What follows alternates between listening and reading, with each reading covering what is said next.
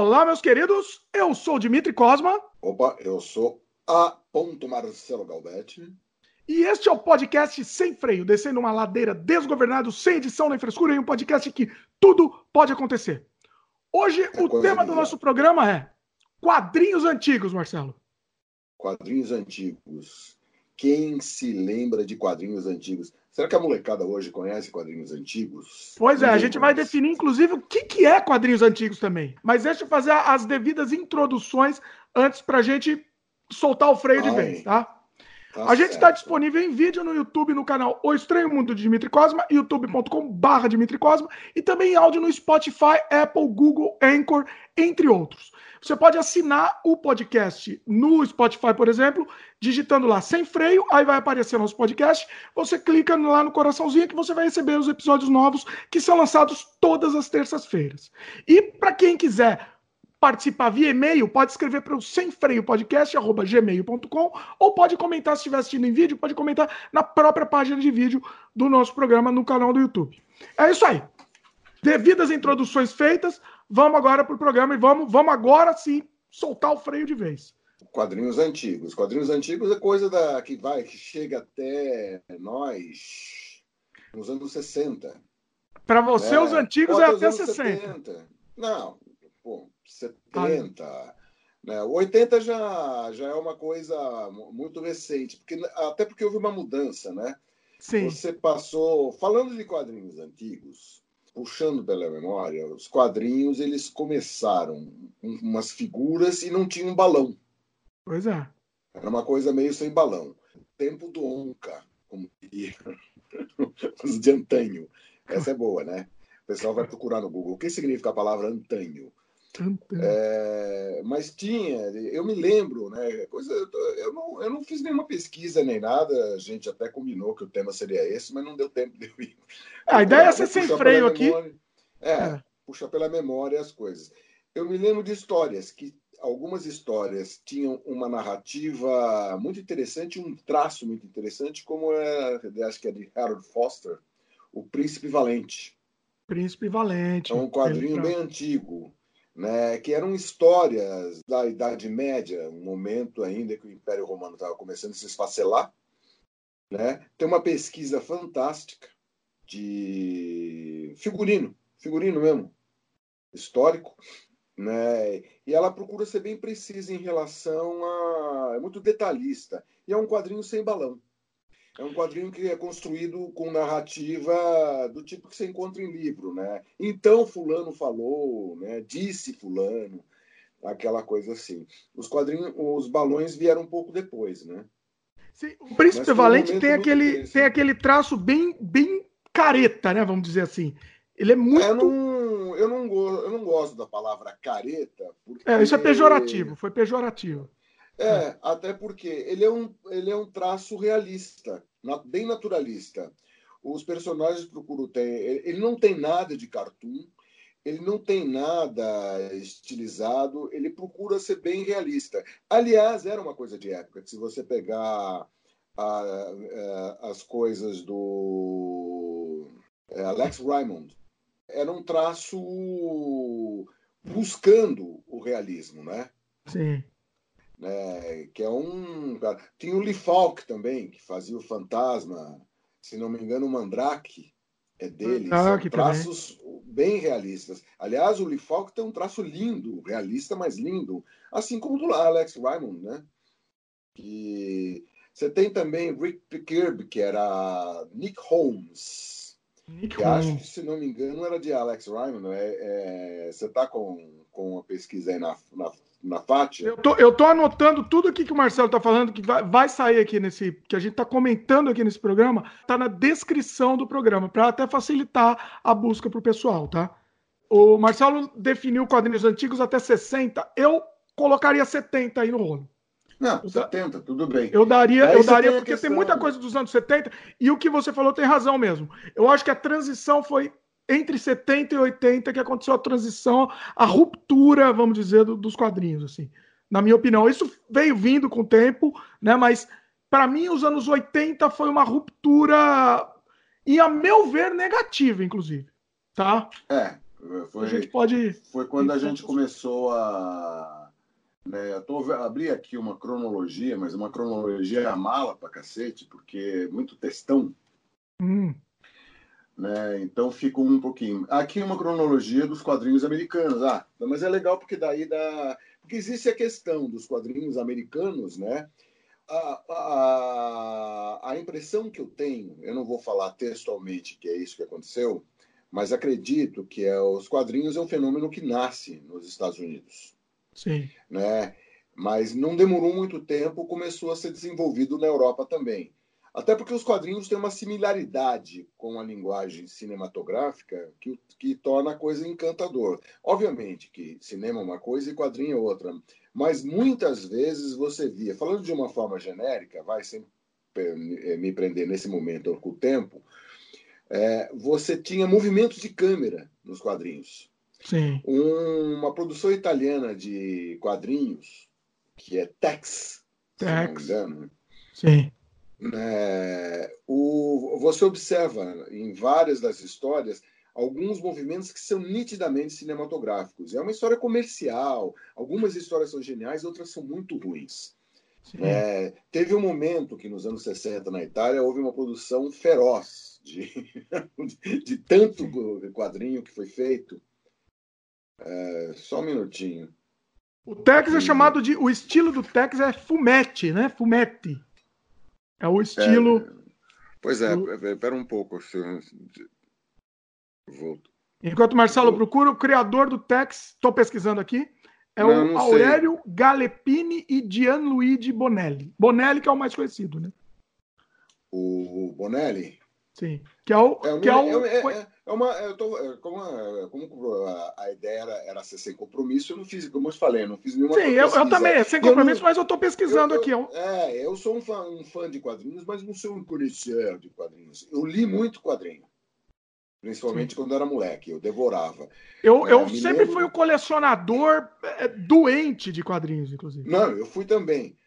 Tem uma cena, eu colecionei, eu tive a coleção inteira do Príncipe Valente.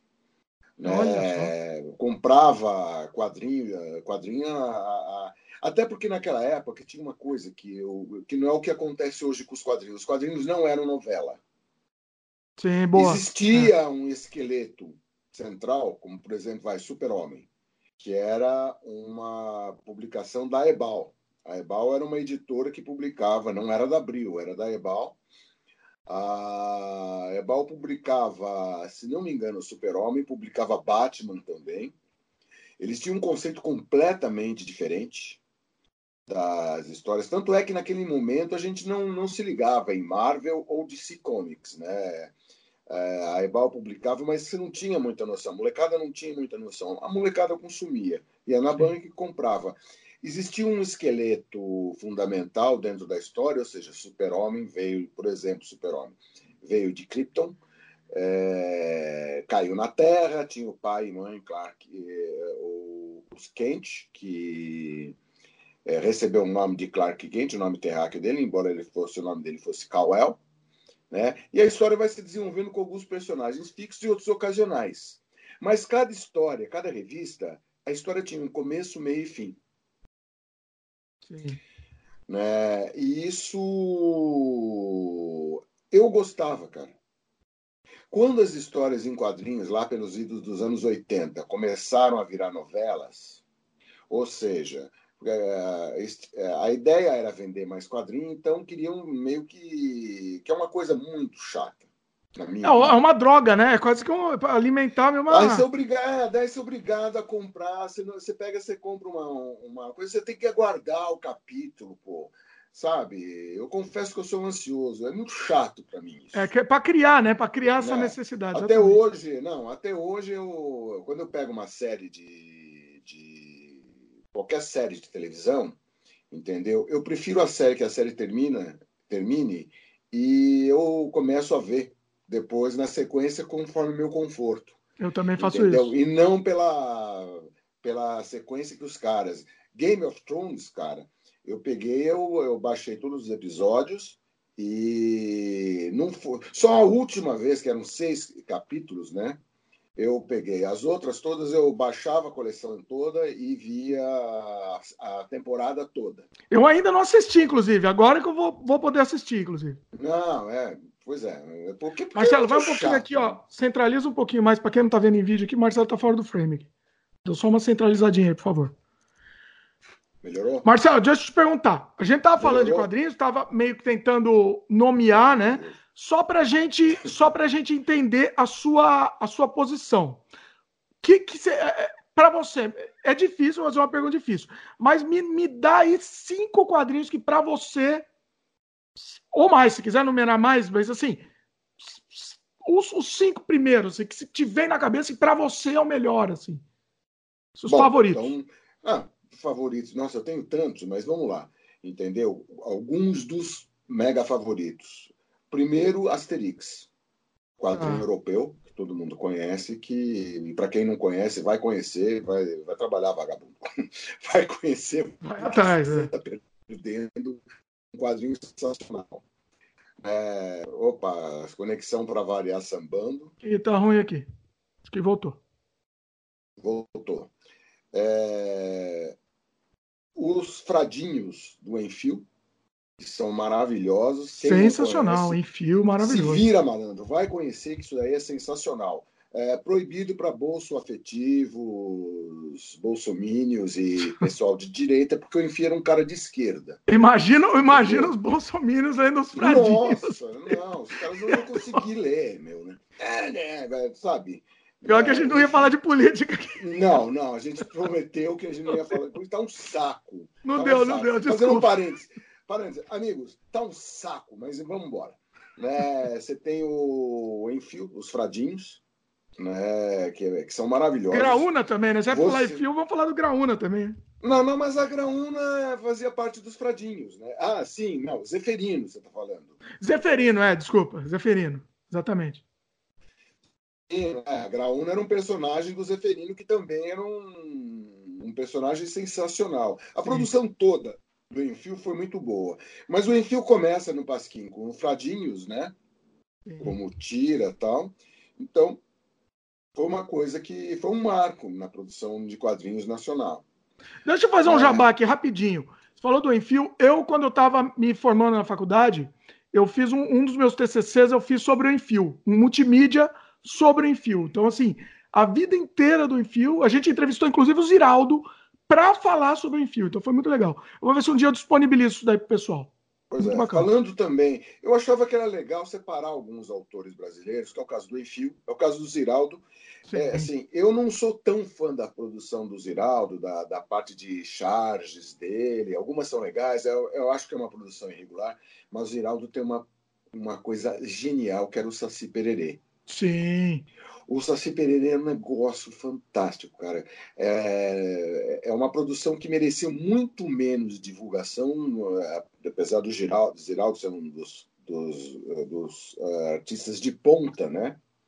Sim. Dá para dizer que o Geraldo é um dos artistas de ponta de todos o, o espectro artístico no Brasil.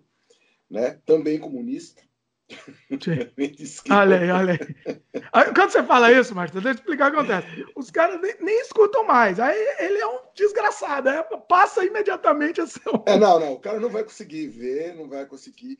E o, o Saci Pereira. Agora, o Saci Pereira não tinha, apesar de todo o alinhamento ideológico, que, que inclusive o Ziraldo não é o meu alinhamento. O Ziraldo está mais à esquerda do que o Xamã Steve.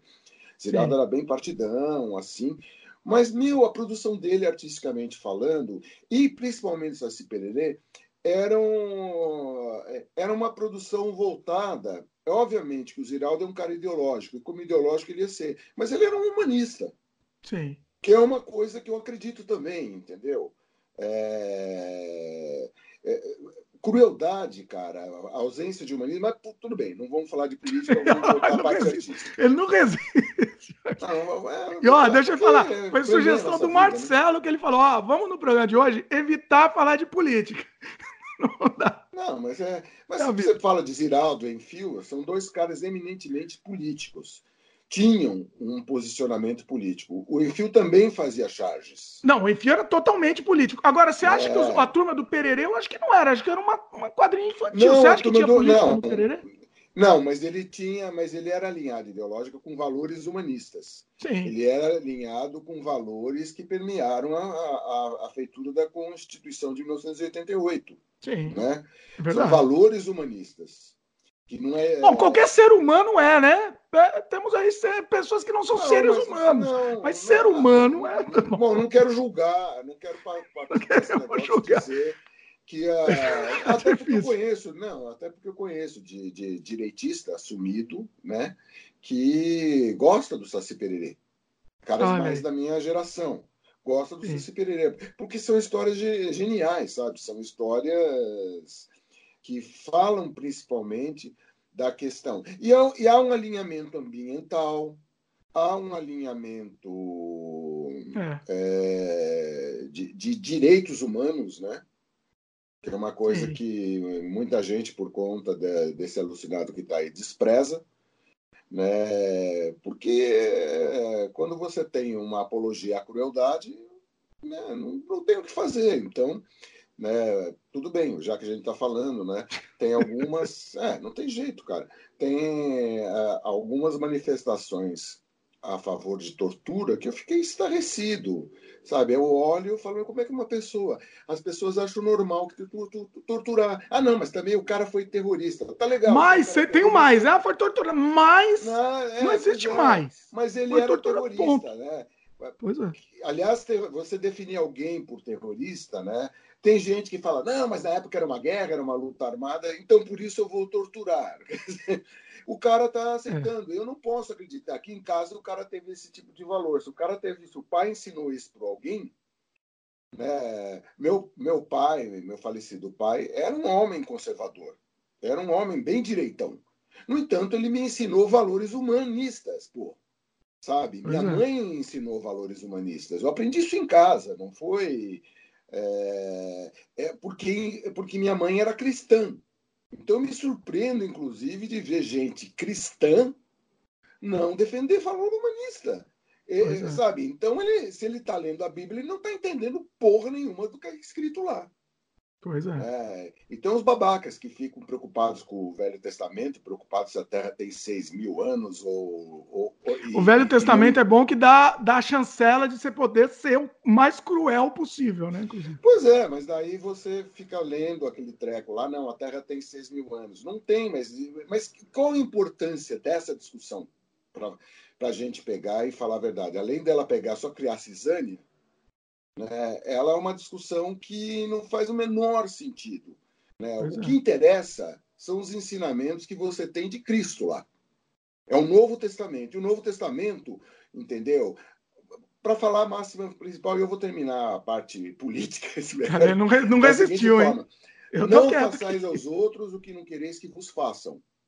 Sabe? É simples assim. Então, se você quer que. Então, pensa nisso. Então, se você pensa que torturar é legal, então bacana. Né? É. Mas vamos lá, a gente estava falando. Então, assim, a gente tá falando de, Já que está meio no assunto, vamos. O que mais, eu, eu quero voltar depois ainda com o seu top 5 ou top 10, sei lá, mas que mais, que, que mais que, de política nos quadrinhos? Quadrinhos que, que, que acabava inserindo a política. O que, que você lembra aí, mais algum? Ah, tô, na verdade, Tem muito, uma né? geração, né? Toda uma geração de. Toda geração que viveu o período da ditadura, até por reação à própria ditadura, Sim. Entendeu? Toda ação tem uma reação em contrário. Então, a reação que houve desses artistas, dessas pessoas, era em função da realidade ditatorial que tinha. Sim. Né? Se você tem. A gente pode um dia falar, quem viveu, eu tenho 65 anos. Quem viveu o período da ditadura tem um monte de história para contar. Pois é. Né? Inclusive, pessoas... é uma pauta legal, hein? Legal essa pauta. Então, Se o pessoal quiser, quiser um programa sobre isso, a gente faz um programa exclusivo sobre a ditadura e a, a sua experiência na ditadura. É, é, pois é, a vida, o dia a dia. Como é que foi Legal dia -dia, isso, hein? Eu vou anotar aqui, pessoas... dia a dia, dia a né? dia nem... durante a ditadura. Ó, tá anotado. Nem pessoal, sempre... comente aí. É, e nem sempre são histórias que são histórias do cotidiano, sabe? Algumas atitudes horrorosas que algumas pessoas tomavam em função, mas isso a gente pula. Vamos voltar, Sim, vamos, vamos, vamos voltar para o tema. Aos top mais. Né? Eu acho que é legal separar os top mais. Os top mais brasileiros, para mim, foram hum. Ziraldo, a produção do Ziraldo, a produção do Enfio. Tem um cara chamado Edgar Vasquez. Olha só. O Rango. Que eram histórias bem interessantes. Mas ele não tem. Ele era. É, Edgar Olha, eu não conheço, hein? Olha só, você falou um que eu não conheço aqui. Vou até é, ele, ele não teve tanta difusão. E, obviamente, pelo conjunto da obra, pelo volume de produção, e coisa o Maurício de Souza, não tem como não, não, não, não, Eu não gosto, sinceramente, não sou fã. Embora você lê algumas histórias, algumas histórias tinham autores muito bons, não necessariamente Maurício. Mas, de Sim. qualquer modo, é, ele foi um criador de, de quadrinhos, ainda é, hoje, né, muito importante, até pela popularidade. Sim. Ele teve né, o fato de eu não, não ser né, um fã ardoroso da turma da Mônica, não significa que eu sou dono da verdade. Pô. Tem muita gente que gosta e gostou. Sim. Então... Eu, uma coisa que é interessante é que mesmo ele consegue manter mesmo nos tempos de politicamente correto de hoje, ele consegue manter algumas coisas que não são politicamente não, corretas é, do, ele, dos personagens, ele, né? Se existe alguém que você pode dizer que é o Disney brasileiro, isso jogado para coisa de quadrinhos, porque produziu filme também, etc., é a Maurício do Souza. Sem dúvida. Né?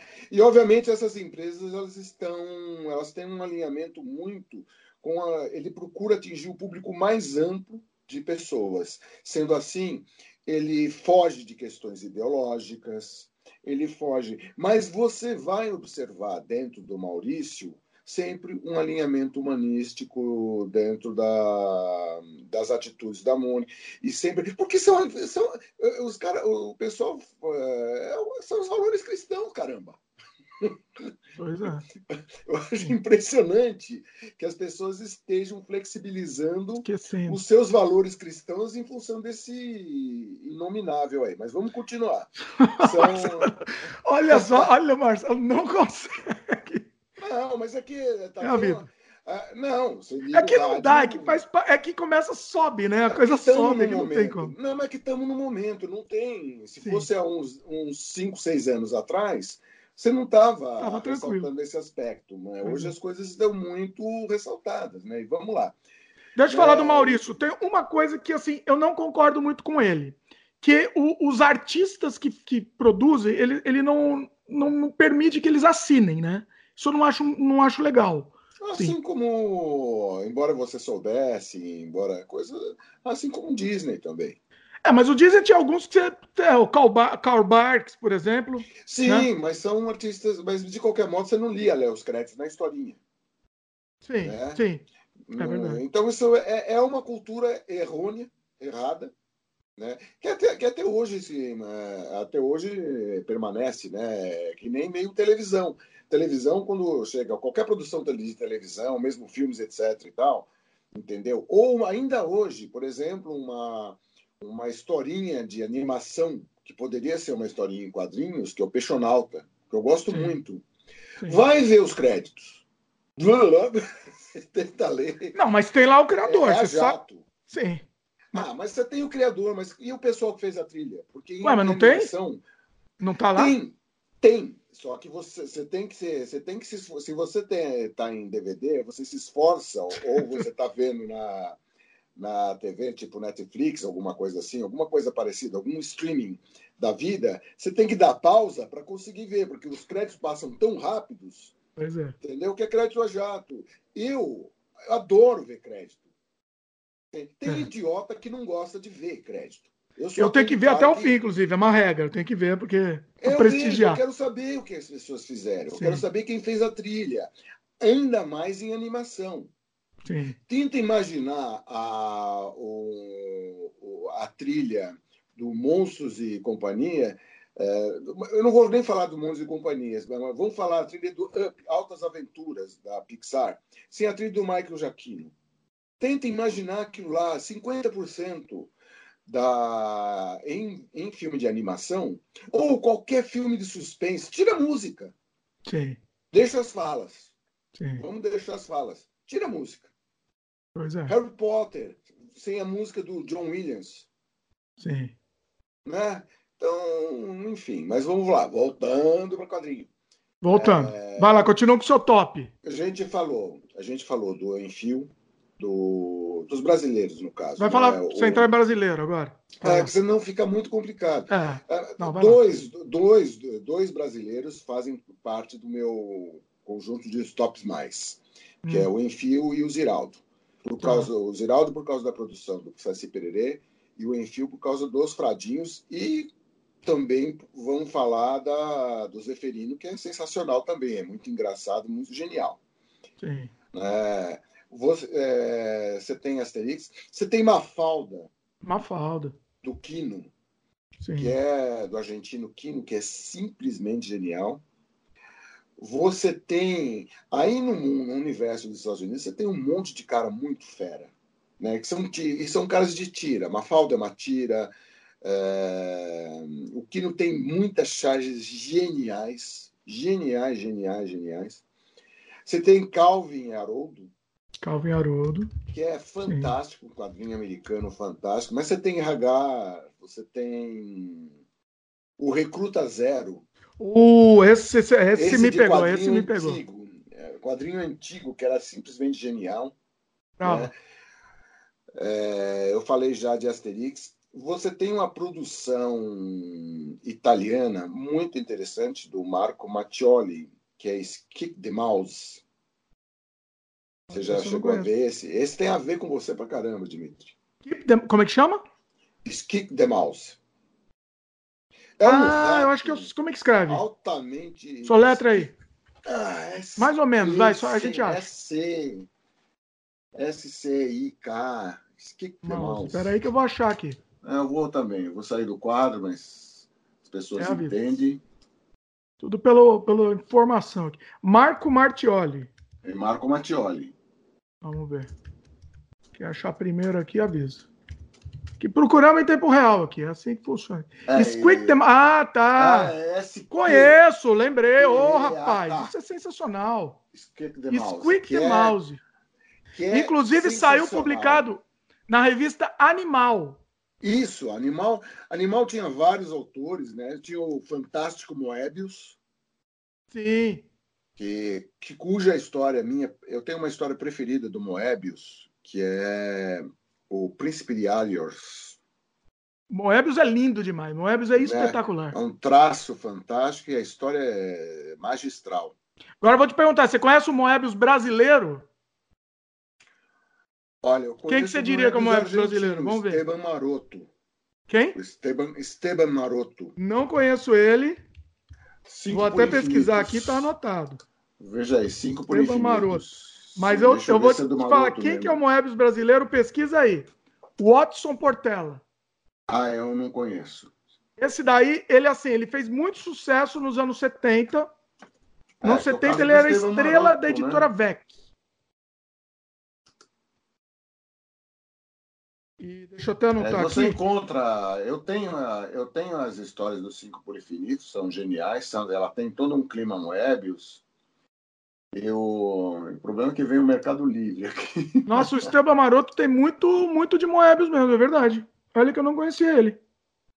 É, ele é brasileiro? Maroto... Não, ele é argentino. Argentino, ah, olha só. Né? Cinco por Infinitos é uma história é, que foi, foi uma série de história que, com, que tem todo um clima, toda, é, é uma história bem dos anos 70 mesmo, 70, 80. É, toda essa influência né, da, da ficção. O Moebius, para quem não sabe, só para situar, ele fez a, a, a, direção de arte do Alien, do primeiro Alien. Então, Sim. toda aquela estética do primeiro filme do Alien. Aquela é estética meio barroca, que é Sim. uma estética retrô totalmente barroca, é, é, puro Moebius, e Moebius é um, uma referência para cinema, inclusive. Sim, até é, hoje. Mas, Sim. assim, eu acho que, na verdade, você tem que separar. Existem os quadrinhos de tira, que é o caso de Mafalda, Recruta Zero, Agar, um, o mesmo Asterix, acho que ele nasce, um, mas aí acabou a, a, se fixando. Tem Look Look. Look Look. Que é genial, que, é genial, que, o, que, se não me engano, o Goscinny era o roteirista também. Sim, Lucky Luck também, é. é Lucky Luck era o. Lucky Luck é francês, né? Ou italiano? Eu não, não sei, eu acho que é americano, vamos ver. Será?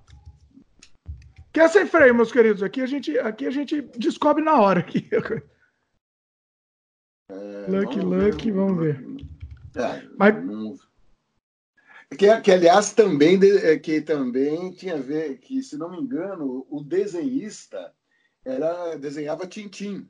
Que é outra Tintim. história que, apesar do. Ah, Bélgica, viu? Gostava, Bélgica. É, é belga. Eu, é. O pessoal de direita vai gostar do Tintim, porque o Tintim não, não, não podia aparecer um bicho na frente que o cara tirava e matava. Ele, Sensacional. apesar das histórias geniais, né? Tinha essa coisa, mas era um, era, era, um momento, e nem por isso as histórias deixam de ser geniais. E nem o Hergé, Hergé né? Que acho que, é o, que era o desenhista do Tintim. É, exatamente. Né? É, mas é uma, é, o Lucky Lucky, apesar de ser uma coisa de faroeste, ele é europeu. É europeu. É. Né? É. O, o, o, ilustrador, estou vendo aqui, né, no Pai dos Burros, que é o, o que é o belga Morris. E o nome era Maurice de Bever. Né? E o, o roteirista era o Goscinny que também é o roteirista de Asterix e é o melhor fase do Asterix, né? Que o Derzo, que era o desenhista do Asterix, é... ele não, ele é um cara genial também, somente no traço, mas ele não tem a genialidade do Goscinny para fazer o roteiro. Uhum. Então, depois de Obelix e companhia, acho que foi a última história que o Goscinny escreveu, o Derzo desenhar, foi esse Obelix e companhia. As histórias não são ruins. Mas continuam Asterix, continuam criando história continuam, nova? Continua criando nova. O Derzo cria, né? Ah, As tá. histórias tá. não são ruins, mas não têm o mesmo nível que tinha com o Goscinny. Assim como o Luck Luck é genial por causa do Goscinny, né? Apesar, o traço é bacana, você tem caras de traço muito bom, mas você tem um roteirista, um roteirista muito interessante, que é o Goscinny fazendo fazendo a parte de roteiro, né? É uma pena o desaparecimento, né? Agora, eu tava te falando, só para depois você pesquisar, tá? O, o que eu chamo de Moebius brasileiro, que é o Watson Portela, ele fez muita história de ficção e terror nos anos 70. Ele tá ativo até hoje, mas hoje em dia já é complicado, né? Não, não tem mais. Não existe Bom, mais mercado. É, pois é, de, falando, falando de, de quadrinistas brasileiros, então, temos que. É obrigatório você falar de um cara genial que é o Luiz G. Luiz G, sensacional. Fez histórias sensacionais, histórias muito interessantes, um traço.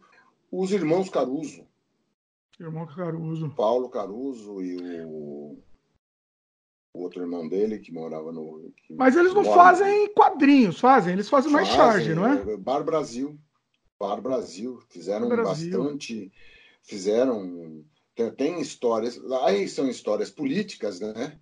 E tem umas histórias geniais, né? Daí eu, a, a, pegada de pé na época era o Paulo Maluf, que os caras tinha assim, eu me lembro de um campeonato de os caras eram era sempre político, né? O, o Bar Brasil. E num determinado momento, era a época que o Maluf estava pleiteando a presidência, isso é bem anos 80. E aí... Tá fora do frame aí, Marcelo. Totalmente fora. O pessoal não tá nem te vendo aí. Vai lá. Ma mais pra lá. Aí. E aí o, o, o, há um campeonato de quem come mais sapo. Come mais sapo. É, e o Maluf era um gourmet, porque político engole sapo. Pois é. Quer dizer, engolia, né? Porque atualmente o, tem um. hoje em dia ninguém. É, hoje em dia não tem mais. sapo nenhum, fala a merda que ele quiser, né? Primeiro você divide quadrinhos. Quadrinhos do terceiro mundo, que Sim. eu não conheço, eu não sou um conhecedor. Tem muita gente que produz e produz legal no mundo todo. Eu não conheço, na minha cultura não faz parte, não é da minha geração mangá. Pois é uma é. coisa que começa a ser da geração a partir dos anos 90. Não, é... começou nos anos 80. Inclusive, Começa eu, eu poderia 80, citar. Mas a, a, molecada mesmo começa a curtir nos anos 90. Sim, ele é mais popular. Eu, eu, poderia citar assim, que o meu mangá, eu também não li muito mangá. Mas eu posso citar o Akira. O Akira eu recomendo, é, é uma história pós-apocalíptica, é um expoente máximo, acho que, do mangá, e foi o que mais serviu para popularizar o mangá foi o Akira. A gente tem mangás anteriores, né? Por exemplo, o Osamu, Osamu Tezuka, né? O, o... Mas eu acho que o Akira foi o, que serviu para popularizar ele. Né?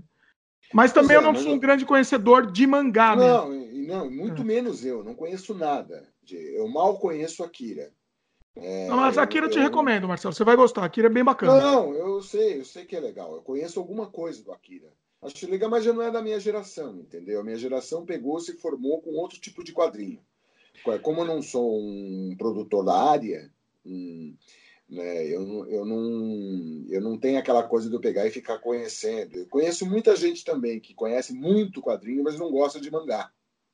É, eu não sou fã, mas existem algumas coisas interessantes. Eu não sou fã de claro tudo, tem. mas tem algumas claro coisas. Que tem. E mangá, é bom lembrar que mangá é uma coisa que existe no Japão desde os anos 40, entendeu? No, no final da Segunda Guerra Mundial já tinha produção de mangá. O Japão sempre produziu muita coisa, só que muita coisa não veio. E começou a vir para cá dos anos 80 para cá, mas eles, entre aspas, estoura entre a molecada do Brasil nos anos 90. Sim.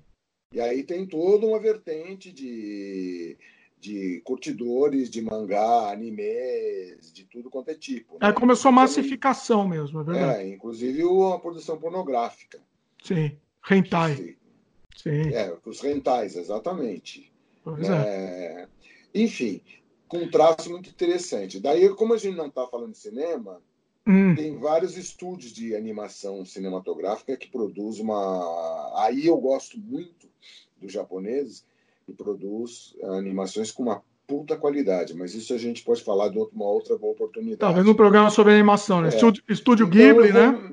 É, eu vou me abster, só citar o Akira como referência, porque o Akira é uma referência para todo mundo, Sim. realmente, né? De uma, de uma produção importante mas que eu não conheço. Então, na minha cabeça, eu dividiria quadrinhos. Você tem a, a produção europeia, a produção americana, basicamente, é a produção do terceiro mundo. Sim.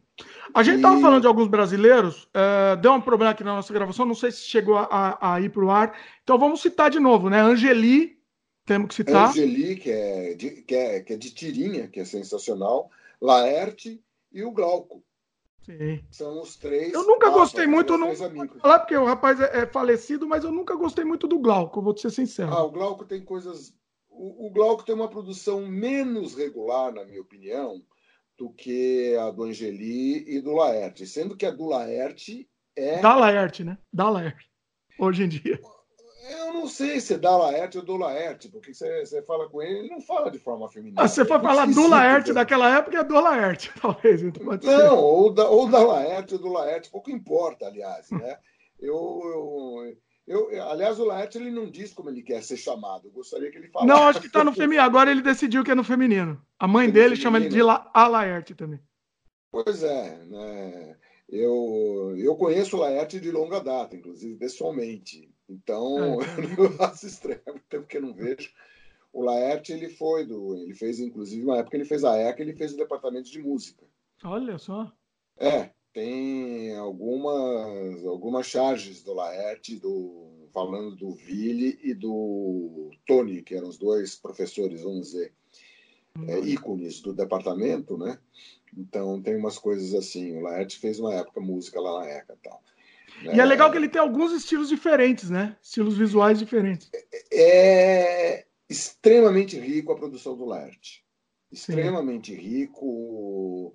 É, tem produções geniais e algumas séries que são muito geniais, como o Condomínio, eu citaria o Condomínio e os Piratas do Tietê. Sim. Que são maravilhosos, assim, né? E a produção dos três, que fizeram a. Três amigos, a, né? Seis, né? Os Três Amigos. Os Três Amigos. Que tem histórias simplesmente geniais, né? E o, o objetivo maior. É... Os três são completos, são bem particular, particular em termos ideológicos, os três são muito particularizados, sendo que o Laerte sempre foi um cara muito ligado à esquerda, mas sempre com aquela visão é, do artista, né? Que artista de verdade, bicho, é, é, tem que falar. Se há governo, eu sou contra, entendeu? Exatamente. Artista, artista todo oficialzinho assim, cara. É... Sim. Né, né, né, é, é publicitário, vai, com todo respeito aos publicitários, entendeu? Mas é um cara que joga, é, o publicitário não vai pegar para trabalhar para uma empresa, ele vai pegar jogar contra a empresa, entendeu? Sim. Né? Senão, não é, eu acho que para você ser um artista de verdade, você não pode ter. É, é, realmente é isso, você não pode defender nenhum lado, é, é atacar, é uma metralhadora giratória. Não, pois é, você vê uma coisa que você acha babaquice e você pega, vai lá e diz: olha, isso é babaca. Sim. Né? Ou tira sarro. Né? Se é. é uma coisa idiota, você tira sarro. Né? É o bufão. O bufão era aquele cara na Idade Média que tirava sarro, inclusive, do rei. Alguns perderam a cabeça por causa disso. É. E o rei deixava, né? O rei não, matava. O único não, que podia tinha, tirar o sarro. Tinha vezes é que nem o. A gente fugiu um pouco do tema, mas vamos lá, faz parte da, da, da proposta do programa. É, o Alvarengue e Renchinho, agora eu vou longe. Eita. Alvarengue e Renchinho as pessoas. É, o Brasil teve, é, teve também uma outra ditadura antes da ditadura, que foi a ditadura de Vargas. Sim. E ela foi um, a ditadura do Estado Novo, como era chamado, foi uma ditadura feroz também. Sim. E, o, e existia uma censura terrível. E tinha dois caras que eram iconoclastas. Na verdade, é um cara, que era o Alvarengue e o Ranchinho. Eles tiravam sarro né, do negócio uma determinada, é, num determinado momento, Vargas mandou chamar os dois, né? E mandou que eles tocassem o que eles tocavam, falando, brincando com o negócio do Vargas. E o Vargas foi lá e deu um abraço populista, esperto que era. Olha. Né? É, se houve um cara, um ditador inteligente no Brasil, Vargas com certeza foi o mais inteligente de todos. Uhum. É, então o Vargas pegou o Vargas percebeu, cara, é bobagem. Os caras falavam, faziam uma brincadeira, era, né, sabe, não era, uma, não era ofensivo. Não era, uh, aliás, é, governante que se ofende com a coisa dos bufões que somos nós artistas, entendeu? É, de, de, uma certa todo artista tem também um lado bufão, cara. Sim. Você não aguenta, você tira um, coco da cara. Sim, tem, é, exatamente. Sabe, faz parte, sabe? Ou o palhaço, né? O palhaço de circo, ele tira um sarro da humanidade. Pois é. Sabe? Exatamente. É, é fundamental você Sim. conseguir pegar e trabalhar e dar risada de si mesmo, né? Pois é. Mas vamos lá. Bom, voltando Essa aqui, coisa... o Marcelo é difícil manter o Marcelo no trilho aqui. Ele, ele, ele é sem ah, freio mesmo. Prolixo, né? Vamos prolixo. continuar com o tema. Não, mas tem, eu não gosto muito dessa coisa. Os 10 melhores. Por exemplo, eu abri aqui no hum. Vários Burros. Tem um cara que falou: ah, os 10 quadrinhos, eu acho É muito subjetivo, primeiro. Isso é subjetivo. Pois é, na cabeça dele, os 10 quadrinhos, eu vou sair do quadro, mas vocês me perdoem. Eu tenho, eu 10... tenho a minha lista melhor, dos melhores, mas é para mim, né? Você é, deve ter a é. sua. Na né? cabeça dele, as 10 histórias em quadrinhos mais importantes de todos os tempos. Deve, deve vir besteira aí no meio, mas vai lá. Não, é, ele fala Action Comics 1. Um, ele não está falando a sequência, né? Porque é uma. Não é Tion Combs, é uma, é, foi publicado em 38. É o primeiro super-homem, né? Super-heróis, né? Foi o primeiro super-homem. Daí tem o Mouse também, que foi um gráfico da Graphic Novels, a Mulher Maravilha 1. Mouse é sensacional, hein? Mouse, você é? leu Mouse? É sensacional, eu sei que é. Mas, eu acho que é... eu, eu incluiria, eu acho que na minha lista, inclusive, eu acho que tem Mouse. É, o Capitão América 1, Aí, aí é. a controvérsia. Pois é. O X-Men, né? Também, o, Akira, aí. o cara vai colocar só super-herói, né? Tem a Amazing Spider-Man. Aí, olha aí. 96, né? Batman, o Cavaleiro das Trevas, que é realmente uma história importante. Do Cavaleiro das Trevas né? é bom. Cavaleiro das Trevas. Mas é muito bom. Entre os super-heróis. Não, e o Watchmen. Mas ele não está falando de Helios. Príncipe Helios, do Moebius, por exemplo. Sim. Então você ele nem sabe. Sabe qual é o problema? Sabe qual é o problema? A massificação estadunidense é, é, é, a, eles, eles ignoram qualquer outro tipo de quadrinhos que não seja principalmente super-herói. Então, assim, isso me, me, me, me, deixa, me deixa raivoso, vamos dizer. Porque existe é. tanta coisa boa e, e, e, é simplesmente ignorado. Vou te falar, Marcelo, você conhece, eu não sei se você é, é, é um apreciador disso, mas você conhece as histórias em quadrinhos dos anos 50 da EC Comics? Por exemplo, Tales from the Crypt? Não. Ah, Tales from the Crypt, claro. Que foi, foi, foi publicado aqui com o nome de Cripta. Não, a Cripta já é outra. A Cripta era uma vers... era o Eerie, se eu não me engano, se chama Eerie. Era dos anos 70. O Tales from the Crypt é anterior a isso e ele que criou todo esse conceito. O que que acontece? Na época. Drácula, Drácula era de quem? Drácula, se eu não me engano, é da Eerie, não é da, da Tales from the Crypt. Tales from the Crypt tinha várias, várias revistas. Era da EC Comics. Tinham várias. A Tales from the Crypt tinha, a, por exemplo, a Haunt of Fear. E era uma série de terror e de crime. Tinha de crime também. Tinha, por exemplo, é, Crime Suspense era... Stories. Pois é, eu cheguei a ler Drácula. É, você é um especialista no assunto. É, eu, eu, eu admiro a... muito. eu cheguei a ler alguma coisa de Drácula tal, mas eu não era muito fã. Das histórias. Aí que dá, eh, dá, dá para você fazer uma separação, eu acho, de quadrinhos com temáticas. Primeiro Sim. a produção. Se a produção é americana, se a produção é europeia e se a produção é terceiro mundista. Sim. No Brasil, eu acho que os dois. É, é, os três vai, maior, mais importantes produtores de quadrinhos que a gente teve foram o Enfio, o Ziraldo e o, e o Maurício de Souza, com menção honrosíssima, porque a, a, obra não é tão, tão vasta, mas são muito importantes. O Angeli, Sim. o Laerte, o Glauco e o cara que fez o Nickel Náusea, que é o. Fernando Gonzalez. Fernando Gonzalez, que Sim. tem.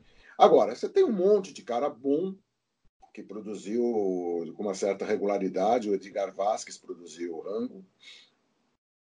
Né? Você tem histórias em quadrinhos, inclusive baseado em literatura de cordel. Estou tentando lembrar o nome do cara que fazia isso. Tinha um cara que fazia quadrinhos, fazia histórias de Lampião, etc. Flávio Colim? Não sei se é o Flávio Colim. Flávio Colim é, é, um dos meus top 10 também, brasileiros, que ele é... tem um estilo muito de cordel. O estilo é. dele é todo então, Traçadinho, fala, assim. tem histórias, histórias. E é, e é, bem localizado no Nordeste, são histórias do Nordeste feito com o traço da literatura de cordel. Né? Você tem o argentino Quino, que é sensacional, que é extremamente importante. Na parte de ficção científica, você tem o Esteban Maroto, que é o Moebius argentino, muito bom. É, e são algumas das coisas terceiro-mundistas que eu conheço. A gente estava falando aí, a ideia era falar sobre quadrinhos antigos.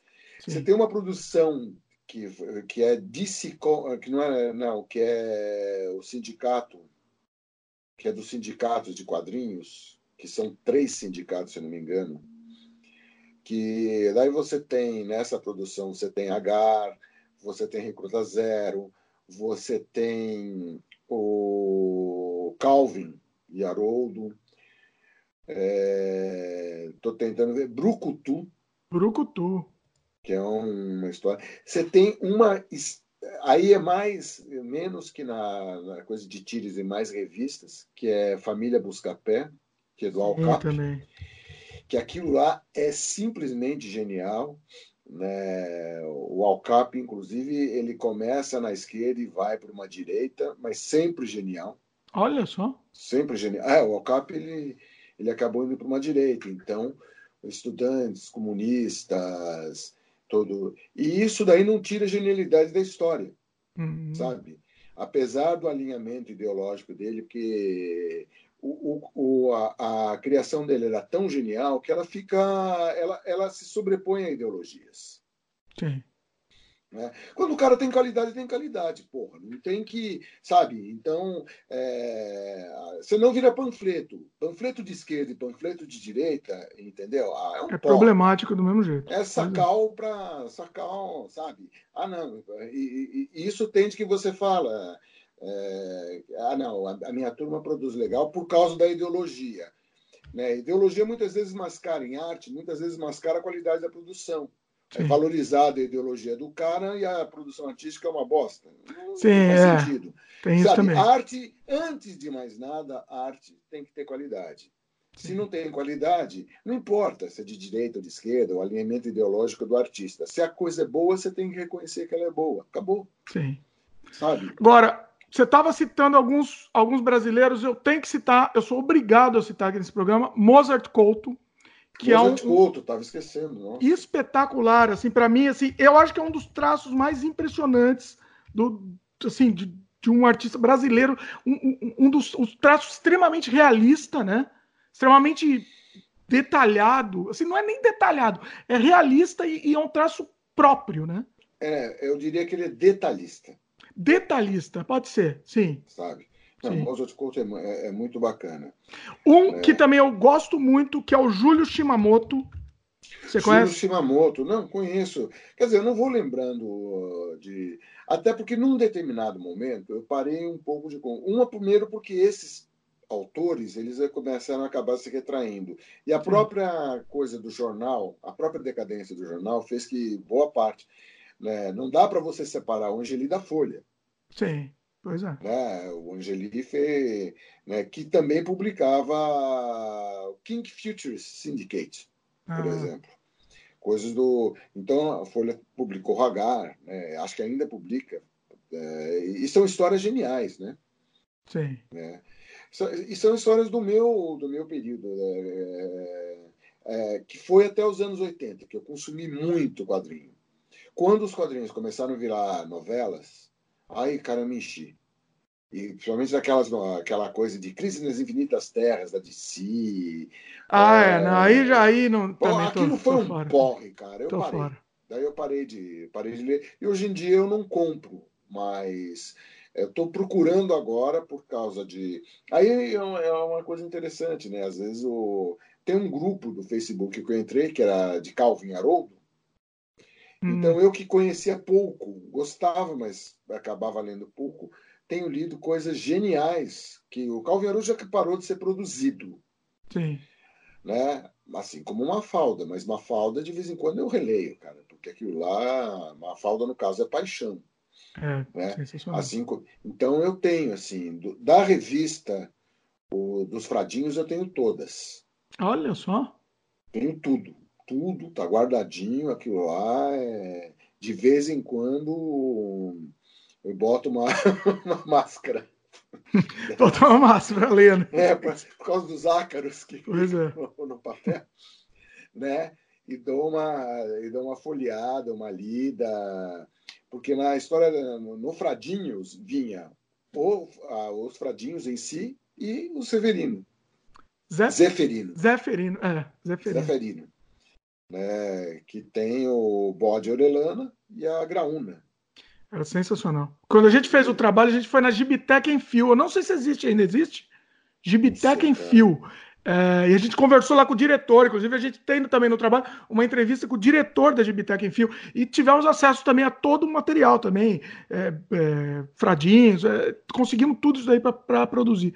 Então foi muito bacana, assim, foi muito, muito interessante. Marcelo, estamos citando, esquecendo de citar aqui, seria uma heresia se a gente falar de quadrinhos antigos sem citar o Will Eisner. Claro, Will Eisner. Ah, mas ainda não cheguei. Eu estava falando, assim como. Daí você tem algumas, alguns ícones de produção, que é o Alex Wyman. Sim. Né, que uh, ele escreve Flash Gordon e escreve Fantasma, né? Sim. Ou estou enganado? Né? Você tem o Lee Falk, que escreve, que escreve o Mandrake, e o. Sim. Não, peraí, peraí. Agora, agora confundi as bolas. Lee Falk por. Lee Falk, certeza que foi. Fan... Não, peraí. Lee... Esses daí não são. Eu não, não, não, não, é, não curtia muito, então não vou poder te. Não sou capaz de opinar. Não, o, o, o Falk escreveu. Lee Falk é o Fantasma. Fantasma e o Mandrake. É... Esses personagens, para quem não sabe, são antes dos super-heróis Marvel, DC. foram criado antes, criados antes, né? É. O... Então o Mandrake e o Fantasma são do Lee Falk. O Alex Raymond ele, ele, faz Flash Gordon, mas ele faz uma outra história também, que eu não sei se é Rip Kirby, que é o. Que é o. Deixa eu perguntar, Alex Raymond. Agora, você acha que isso daí ele tem qualidade mesmo ou você tem uma. uma tá sendo nublado, com a visão nublada pela nostalgia? O que, que você acha? Não, tem qualidade. Nossa, é, é isso mesmo. É Flash Gordon e Rip Kirby. Na verdade, cara, ele foi desenhista. É, Rip Kirby, né, o, tem o X9, né? É, o, o, Rick Kirby é o, é, o, é último dele, né? Que o X9 e o Flash Gordon são de 34. Sim. Né? Falando em, em quadrinhos antigos, né?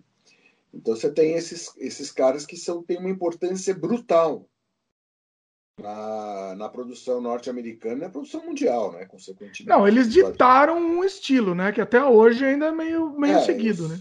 É, eu cito Sim. Harold Foster, que com o Príncipe Valente, que é uma produção extremamente importante e linda, né? Muito Sim. bonita. E assim vai. Tem vários, né? Daí você tem vários eh, papas mais modernos, né? É, produção. Você chegou a conhecer? Eu tenho, eu vou a, a minha top é, Brasil, eu, eu colocaria para a minha top 2 aqui seria em, em, inglês seria Tales from the Crypt. Para mim seria a melhor quadrinho de todos os tempos, melhor série em quadrinhos, revista de quadrinhos de todos os tempos. E o, o, meu segundo, que seria um brasileiro, seria a Espectro, da editora VEC. Você chegou a ler Espectro? Não, não. Anos 70 e produção nacional de altíssima qualidade. É, assim, te, terror com toque brasileiro. Então, hoje, por exemplo, tem o terror do. Tinha um artista chamado Mano ele, ele desenhava histórias no Nordeste, histórias de, de, de jagunço. Você já viu o traço do Mano? É um traço meio duro, um traço meio. até meio primitivo, se a gente pensar, mas é, é, pelo, pelo, pela força das histórias, aquilo era fascinante, né? Mas aí eu pergunto a você: você leu Flash Gordon? Eu li um pouco Flash Gordon, mas eu não, não me pegou. Não me pegou. Pois é, mas aí você tem que ver a, a, a série toda. Tem os clássicos, né? Flash Gordon no Planeta Mongo, Flash Gordon no Planeta Mar, acho que Marte, inclusive. Tem algumas coisas que são os clássicos das primeiras histórias. Mas a história depois ela foi continuada. É, é, ela teve uma continuidade. Teve um período de 1950, dos anos 50, anos 60, que foi uma produção muito interessante. São histórias interessantésimas assim, hum. que só quem leu na época vai vai conseguir eh, lembrar. Do Flash é, Gordon. Do Flash Gordon. Eu não Olha lembro que quem era desenhista. Acho que não foi muito. É, não, não... Não, aqui no Brasil, né, cara? Foi o Peluche lá fora. Deixa eu ver aqui. Flash Gordon. Eu assisti a série do Flash Gordon, a primeira série, né? Sabe ah, aquela lá? São geniais, com aquele com aquela, com aquela nave Scout que ela tinha aquela coisa de pólvora que saía. Sim. Que é genial. Aquela, né? A série é inacreditável. Para quem não assistiu, acho que tem no YouTube, inclusive ela completa, assim, de graça, tá no YouTube. É, deixa eu até ver o ano dessa série aqui. É um seriado de 1936. Inclusive, ele que criou. O, o, o próprio Star Wars, para quem não conhece Flash Gordon, o próprio Star Wars foi bebeu da fonte de Flash Gordon. O George Lucas ele queria os direitos para fazer um filme do Flash Gordon. Como ele não conseguiu, ele falou: então vou criar o meu. Então toda a ideia do cliffhanger dessas coisas foi criado no Flash Gordon. Ah, então, sim, né? É, não esquecendo que tem a produção também do, do a produção ah, como é que era o nome do cara? O filme do Flash Gordon? Filme do Flash Gordon. Dos anos 80, né? De 80, acho que é de 80. Que é dos 80, que Foi é o primeiro filme que eu assisti no cinema, na vida. Dino de Laurentiis, não é isso? De, exatamente. Não é do Dino de Laurentiis, então. Foi um sucesso é... inacreditável esse filme do Flash Gordon na época. Foi o primeiro filme que eu assisti na vida. Eu, eu lembro até hoje indo no cinema assistir. Assim. E hoje em dia ele, é, ele é divertidíssimo, assim, vale a pena. É, Recomendo porque é, é, muito diferente. Quem foram os desenhistas do Flash Gordon, e o, o Alex Ryan começa a de, de desenhar, mas o, a, a, história sucede a ele. Né? Criado por X-Man, deixa eu ver.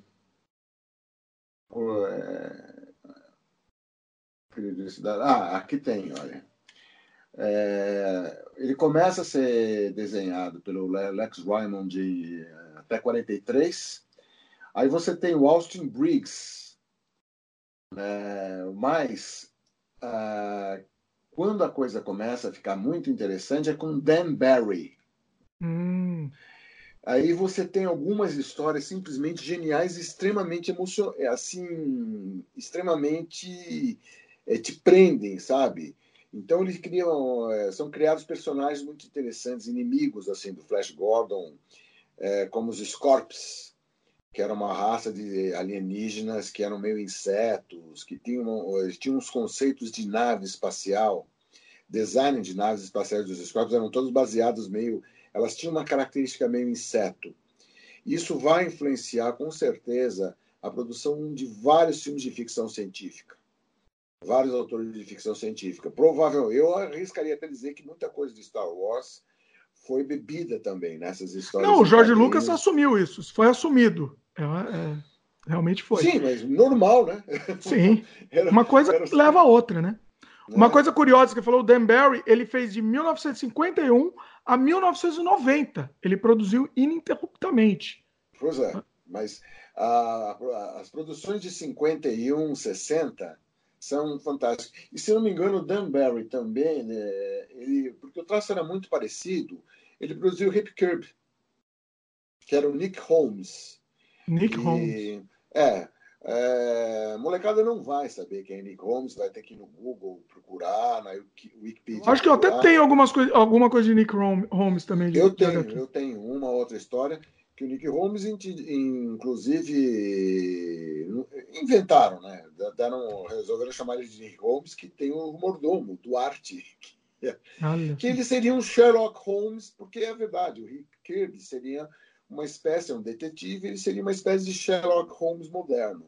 E quem fazia o papel de Watson, de certa forma, era o mordomo dele chamado Duarte. Olha só que eu nem sei como era o nome do mordomo em inglês, porque eu li essas histórias em português, né? Olha. Que era também a... publicada pela Ebal. Agora. É uma editora importante na, na história do quadrinho no Brasil, porque todas as publicações estrangeiras que vieram por um bom, largo período foram publicadas pela Ebal. Sim, a Ebal acho que foi a primeira, né? A primeira que que popularizou os quadrinhos mesmo? Não, não, não saberia afirmar. Não, uma das primeiras, então, pelo menos. Mas assim, eu tenho a, a VEC no meu coração, porque foi a que, que popularizou os quadrinhos de, de terror, esses que eu gosto, popularizou a MED também. Aí a MED, o que, que você tem a, me dizer sobre ela? Eu nunca fui muito fã da MED, cara. Eu vi Olha algumas só. histórias, eu, eu, nunca fui muito fã. Não, hum. não, não que eu acho ruim. Eu achava muito irregular a produção da MED. É muito irregular, é histórias, tinha histórias que eram hilárias e tinha histórias que eram muito chatas. Sim. Eu achava meio bocó. Então eu falei, ah, não, faz favor. Você sabe que a MED, ela não é considerada história em quadrinhos, né? Uma coisa curiosa. O, quando eu falei da IC Comics, é a mesma editora, a que fez o Tales of the Crypt era a mesma editora da MED. O que, que aconteceu? Na caixa, Caça às Bruxas dos anos 50, foi proibido história de terror, porque ele estava ajuda, ajudando na delinquência juvenil das crianças. Estava destruindo é. as criancinhas do, do, pra, do país. Né? Então, o que acontece? Criaram o Comic Code, aquele famigerado Comic Code. Se a revista não tivesse Comic Code, as, as lojas não compravam, não podiam vender. O que aconteceu? Acabou tudo. Tales from the Crypt, Vault of Horror. A IC Comics acabou com, com todo o, o, catálogo dela. Acabou, ela não podia mais, do dia para noite. E a única que conseguiu escapar foi a Mad, porque não era vendida como histórias em quadrinhos. Tanto é que chama Mad Magazine, porque aí eles conseguiram dar um jeitinho aí e não vender como histórias em quadrinhos, entendeu? E continua até hoje. A Mad, infelizmente, acabou também. Né? É. É, eu tenho um amigo que esse é expert em história de história de quadrinhos, que é o Silvio Pinheiro, né? que nos anos 80 produziu um programa muito interessante na Rádio USP chamado Cáspite. Olha só. Em que eles faziam rádio novela, rádio, é, rádio teatro com as hum. histórias em quadrinhos. Mas faz, fazia a história em quadrinhos em forma de, de áudio, é isso? É, mas. Olha. Numa, muito engraçado, e tem algumas pessoas interessantes. Entre elas, o William Bonner, que na época era aluno da ECA, Olha. que fazia alguns personagens de história em quadrinho. Olha só que genial isso. Hein? É, é muito engraçado, né? né? Então, ele, ele é um cara. Esse é um conhecedor mesmo, sabe? Esse é um cara que conhece história de. É, é, um, é um cara que tem. É um, é um, é um conhecer. É um expert em história em quadrinho. Eu só tenho algumas memórias. É, uma coisa de falando de história em quadrinho antigo que não pode deixar de passar em brancas nuvens é os sobrinhos do capitão. Sobrinhos do capitão. Eram histórias muito interessantes. Agora, deixa eu te perguntar, você lia, é do seu tempo, Popeye. que eu acho que você era moleque, inclusive, nessa época. Outra coisa que não pode esquecer é Popeye, né? Popeye, ô oh, rapaz, Popeye tem que lembrar também, bem lembrado. Mas e quando, na sua época, quando você era criança, era muito popular histórias em quadrinhos de, de Bang Bang, não era? Você chegou a te pegar isso é, ou não te pegou? É, pegou, mas eram, olha, é, o pessoal lia muito Tex. Me Já pegou... era o Tex? Porque tinha uns ante, anteriores a Tex. Não, eu, eu nunca fui muito fã. Daí já não. Deixa eu mudar aqui, ver se eu tô fora de quadro. Tá um pouquinho, né? Como sempre. Aí. Ah, com melhor crítica, você viu que eu fiz? Eu só virei o negócio, pô. Né? Então, botar um boneco aqui, entendeu? E eu fico falando. Pode ser. manequim, eu boto o manequim e eu fico falando ao lado. eu vou fazer um programa assim agora, você me deu essa ideia. Eu vou fazer. Ah, porque daí o manequim não vai se movimentar. né? Bota assim um, aqueles óculos de Groucho Marx, entendeu? Um boné. Aí tudo bem. O... Olha, a referência que eu tenho basicamente. Tinha inclusive Roy Rogers. Roy Rogers, é verdade. Né? O Zorro, o Zorro, que é The, Lone, The, The Lone Ranger. Sim. The Lone Ranger era, era, uma, era uma revista em quadrinhos. Sim. Que, era, que aqui ninguém sabe dizer, talvez por causa da máscara, única e exclusivamente por causa da máscara, que rece... o Lone Ranger, The Lone Ranger recebeu o nome de Zorro, que, um, que é um uma barbaridade, né? Sim. Que é o Cavaleiro Solitário. É olha, olha, não tinha pensado nisso. Em todo, olha só. É, em todo lugar do mundo, ele é chamado de Cavaleiro Solitário. Ah, ele não chama Zorro? Não, o, Zorro, o nome não, Zorro é brasileiro só. The Lone Ranger é o nome da. Olha, esse explodiu a cabeça, hein? Essa, essa eu nunca tinha pensado. E na Argentina, o cavaleiro, o cavaleiro solitário, sei lá, falando em portunhol, é, na França, na Itália. A Itália, inclusive, Batman tem, é, é, genial, né? Como é o nome do Batman em italiano. Você vê. L'uomo pipistrello. Porque é o homem morcego, né? é, porque Batman é homem morcego. A tradução. o, o que é mais ridículo é a gente chamar ele de Batman, né? E a gente não tem como chamar, não chamar de outro jeito. Não, mas ideal, porque pelo menos fica um nome. Um nome abstrato, né? Fica um nome, não fica o Homem Morcego. Eu acho chato. Ah, não, e homem. Ah, quem é? O Homem Morcego. É, em inglês funciona, Batman.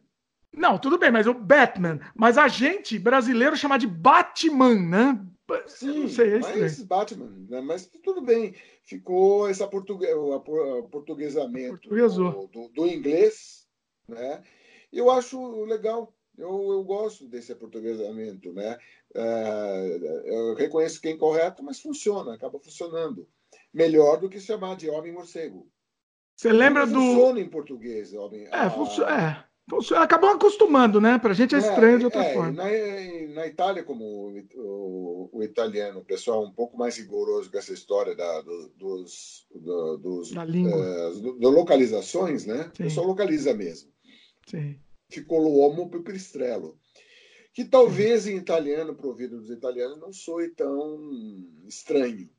É. Já é uma palavra estranha para gente. Pois é, é. Talvez é, hoje em dia, talvez eles, eles também já acostumaram, mas. É, mas de repente morcego também. Eu, eu, deixa eu comentar aqui uma coisa que não tem nada a ver com quadrinho, mas essa coisa de localizações ah. tem a ver com localização. É de hum. uma amiga ah. que, num período, ela estava morando em Portugal e ela foi ver o Alien 2, aquele de John Cameron.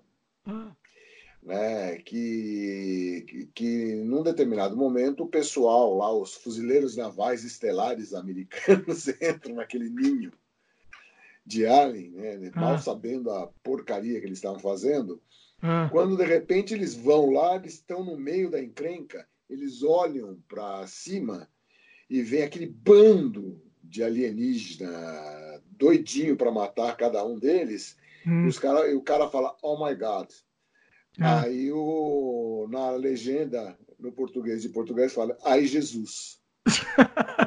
Aí aquele banho de sangue, ela rindo. Caralho. Acabou, acabou. É porque ai Jesus pra gente soa. O efeito, o efeito né? estragou todo o drama da cena. É, não.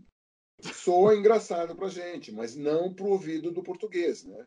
Ai Jesus é o É, eu fiz um vídeo. Deus, né? eu fiz um vídeo falando os nomes traduzidos dos filmes em Portugal. E tem os nomes assim inacreditáveis assim.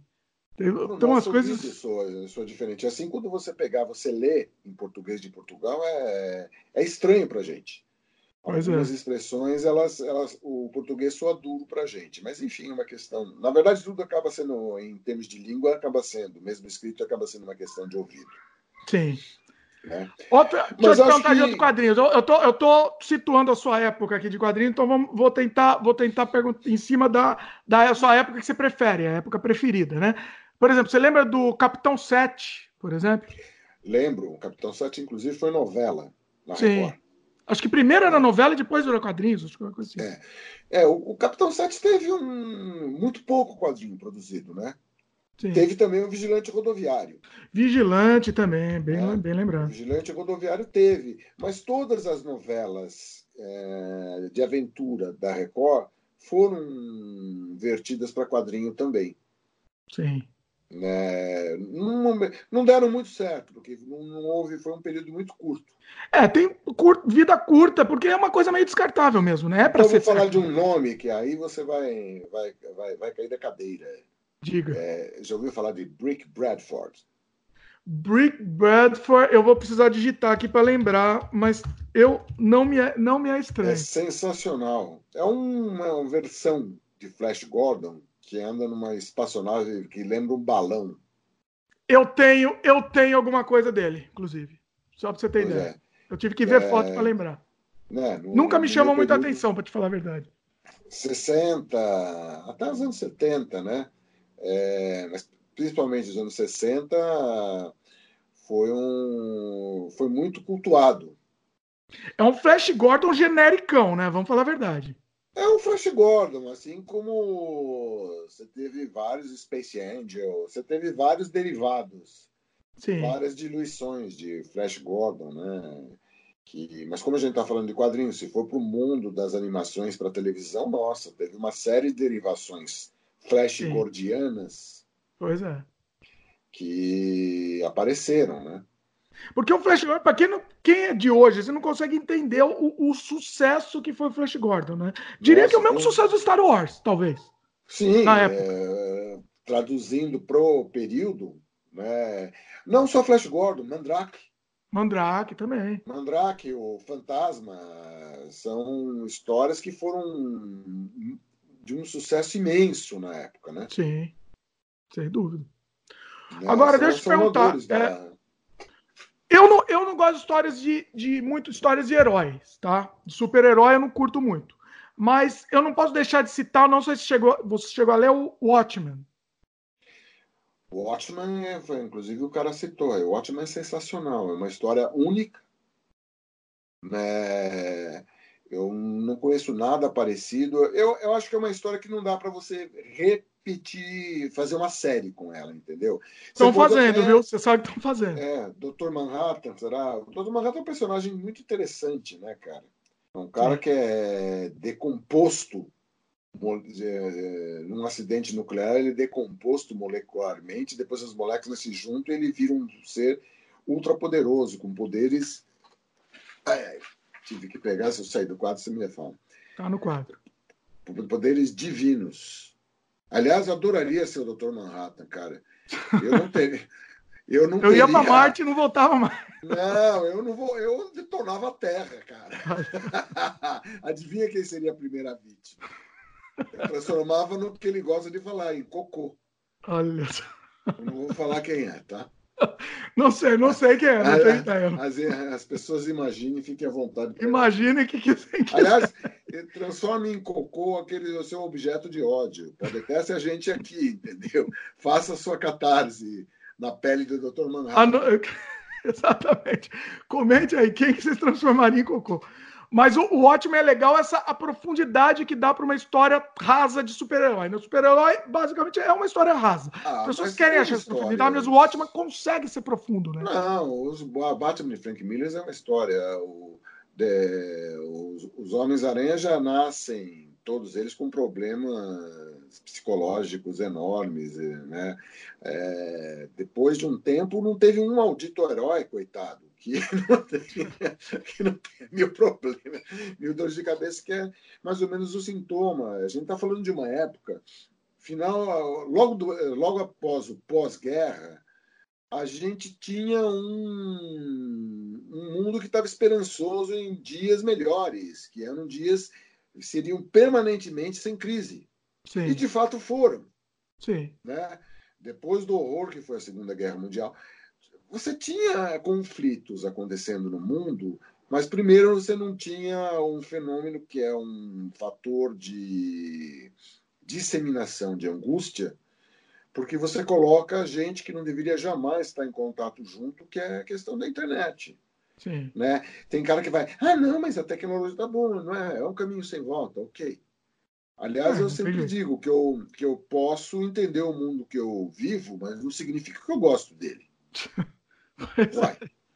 É, por que, que você tem que gostar do mundo que é que, em que as pessoas estão tremendamente angustiadas, que você tem uma série de conflitos, que você é, que, pior é, é, horrível você retornar a coisas que você achava que já estavam resolvidas. Pois é. Aí você retroage, né? Pois. Esse é. caminho de sapo bêbado da, da, humanidade, que é dois pulos para frente, um para trás, ou às vezes dois ou três para trás, é horrível. Um para frente e dois para trás. É. Pois é, então, sei lá. Então, essa, essa, essa coisa de, de, dessa angústia moderna, dessa. E você vê moleque. É, com saudosismo, é uma coisa muito interessante. Ah, hoje em dia, molecada falando, hoje em dia é assim, assado, não sei no o No meu tempo, né? Moleque não, falando, no meu tempo. É, então é, é uma coisa assim meio complicada. E isso tem muito a ver com a velocidade de comunicação. Ela sai fora do timing humano. Sim. Né? É, você pode não, não achar que é fundamental ter a, a tecnologia de hoje, mas o fato comprovado é que você tem como preço a pagar ah, uma tremenda infelicidade. Sim. generalizada. Então, Sim. isso é complicado. Né? A gente não consegue, o gênero humano não consegue ter sabedoria suficiente para pegar e. Para a gente pegar e conviver com toda essa tecnologia e velocidade de comunicação que a gente tem hoje, nós deveríamos todos ser muito virtuosos. Sim ser muito respeitosos, ser extremamente éticos. E Devia somos. ter uma prova, né, para isso, uma é. prova para poder usar. Então, então e, e, se a gente não é, aí você tem merda no é. ventilador, literalmente falando. Pois é. Então, é um problema, mas caminho sem volta, vamos tocar. Também não adianta aquele negócio assim, acho que a mesma pessoa que fala da melhor idade, sabe? Quando a Sim. pessoa chega na terceira idade, entendeu? Sente as dores que tem, a musculatura enfraquece, etc, etc, entendeu? Daí tem um idiota falando na melhor idade. Eu não conheço um velho que adore essa palavra, a melhor idade, quer dar um soco na cara do imbecil que inventou isso, porque não é assim. Né? É uma hipocrisia, né? É, existem coisas que você pode fazer para melhorar a sua idade, mas dizer que, isso, que essa é a melhor idade, é vá pentear macaquinho, né? é verdade. Faz sentido. Mas enfim, eu acho que. Bom, nosso programa tá grande, assim. Eu só não posso dizer mais citar mais um aqui. Vai, vamos citar mais um, porque não posso deixar de. A gente tá falando em geral aqui. Esse homem é insaciável. Não, não dá. Tem, assim, era para encerrar, mas vou, vou, citar mais um aqui, porque senão, senão vai, vai ficar feio a gente não citar. Ele não dorme. Robert Crumb. Temos que citar ele. Robert Crumb, nossa. Senão seria uma heresia. Mas, mas o Robert Crumb, ele assim, ele, ele não é um. Ele, ele é um cara muito particular, né? Dentro Sim. dessa produção. Ele é um, na verdade, ele é um exemplo da. O maior exemplo, o maior uh, ícone do mundo hippie. Sim. Né? A ideologia hippie, toda assim, a crítica ao, ao homem moderno. E é muito interessante disso que a gente está falando, de ele já dar esse prenúncio White Man. Com as, as, histórias de White Man. Daí tem Mr. Natural. Eu, eu li muito Robert Crumb. É, é fantástico. Isso é espetacular. É, White Man é sensacional. Né? Uh, é, Mr. Natural, aquele guru safado, sem vergonha. Sim. Fe, uh, Fritz the Cat. Fritz the Cat. Tem, tem uma animação do Fritz the Cat, inclusive que é um gato extremamente é politicamente incorreto. Não, ele é politicamente incorreto. Todos os personagens são escrotos. No Sim. mundo do Crumb, é, quem era menos infeliz e, e, e, não tinha problemas psicológicos eram os negros. É verdade, é verdade. Você pode ver, todo, todo negro no, no, principalmente no White Man, né? Hum. É, é, são felizes, tá, são desencanados, né? eu, eu tenho algumas histórias registradas assim que é genial o diálogo do cara falando assim: Oi, Whiteman, tudo bom? Né? É um amigo negro dele. E o Whiteman, não, estou com problemas. Assim. Ele falou, oh, pô, cara, você está chateado, pô, vamos pegar umas minas aí, não sei o que, não, porque é coisa da mulher, não sei o que. Ah, legal, entendeu? Você quer, vamos fumar um baseado? mundo, que a coisa de droga no, no, no Chrome era totalmente. Todo mundo Outro. era drogado, né? Sim. Não, coisa. Ah, você tem... Puxa vida, eu vejo você está chateado. Você quer uma grana emprestada? Te empresto aqui, ó. aí o, o, o amigo chega, o negão pega e diz assim, ah, puta, então tá bom, Mahoma, esse, essa branquelada toda aí, tá todo mundo ficando idiota. Problemas existen existenciais, né? Pois é. é. Inclusive, assim. Uma visão estereotipada, né? Do, Sim. Do Aí, inclusive, é que a gente falou, é que a gente falou do Angeli, né? Laerte, eles beberam 100% da fonte do, do Crumb. O né? Laerte né? eu não diria que não. Você acha? Mas. O Angeli, acho que mais, o Angeli sim. É. O, eu, diria que não, mas o, o Laerte não, mas o Angeli sim. Angeli, sim. O traço do Angeli é muito Crumb. Sim. É... E os próprios personagens, né? Você pega o Bob, o Bob Cuspe, por exemplo, é Crumb total, né? Sim, ele foi. Os escrotinhos. É, é, que é, é que é, é, veja bem, mas o Angeli ele adquiriu uma personalidade própria. Sim ele tem uma, um, uma coisa com o Crumb, mas é, é, muito pessoal, né? Ele conseguiu sim. fazer isso. Então ele... Sim, sim. Não, não, não tô falando que ele plageia de forma alguma. Assim. É, é o estilo. Você vê que ele bebe da fonte, mas ele tem um estilo próprio. É, mas é, dá, dá para se dizer que o Angeli não existiria como o Angeli que a gente conhece sem o Robert Crumb, com certeza sim, não. Sem dúvida. Muito bom. Sensacional, dava para falar por mais 10 horas aqui, mas a gente precisa dar um ponto final no programa para não ficar grande. A gente prometeu, né, Marcelo, que a gente não ia fazer programa gigante dessa vez. Pois ficou é, meio ficou... gigante, mas ficou menos do que, do que poderia ficar, inclusive. Mas é isso. Se vocês quiserem que o Marcelo volte aqui para falar mais de quadrinhos, a gente tem, é um assunto que não falta aqui. A pauta era gigante, a gente teve não, que parar não, a gente no promete, meio. Pra... A gente promete que da próxima vez a gente monta uma pauta mais. A gente trabalha um pouco antes de fazer o programa e Sim. a gente faz uma pauta mais organizada, porque daí a coisa fica um bate-papo, né? É agradável, a gente se diverte. Espero que vocês todos estejam se divertindo também. Sim, é, eu, eu, eu, tenho dúvidas, inclusive, sobre pauta organizada, né? Assim, será que é mais legal essa conversa de boteco mesmo? O que, que lembra, fala, entendeu? Coisa totalmente fora do, da, da, da ordem cronológica. Também a é interessante, pode, né? A gente pode pegar e fazer essa briga nos bastidores. Pois é. Não, comente aí, não, nos bastidores o pessoal também pode comentar. O que, que vocês acham? Vocês querem uma coisa mais organizada, mais linear, ou de repente deixa essa loucura mesmo, abre a porta do hospício aqui e a gente eu, solta tudo que for lembrando? Eu não, eu não abriria essa discussão. Estou com medo também. Aí. Bom, é isso. Queria agradecer o Marcelo mais uma vez, foi sensacional. É nóis. E vocês aí, se estiverem assistindo, se estiverem no YouTube, comentem no próprio YouTube. Se estiverem ouvindo em áudio, manda um e-mail para a gente para o semfreiopodcast.gmail.com. Queremos a participação de vocês e distribua esse programa para um número maior possível de pessoas que, assim, vamos espalhar a palavra. É isso aí. Valeu, Marcelo. Até a próxima. Valeu. Até mais. Beijo no coração, pessoal.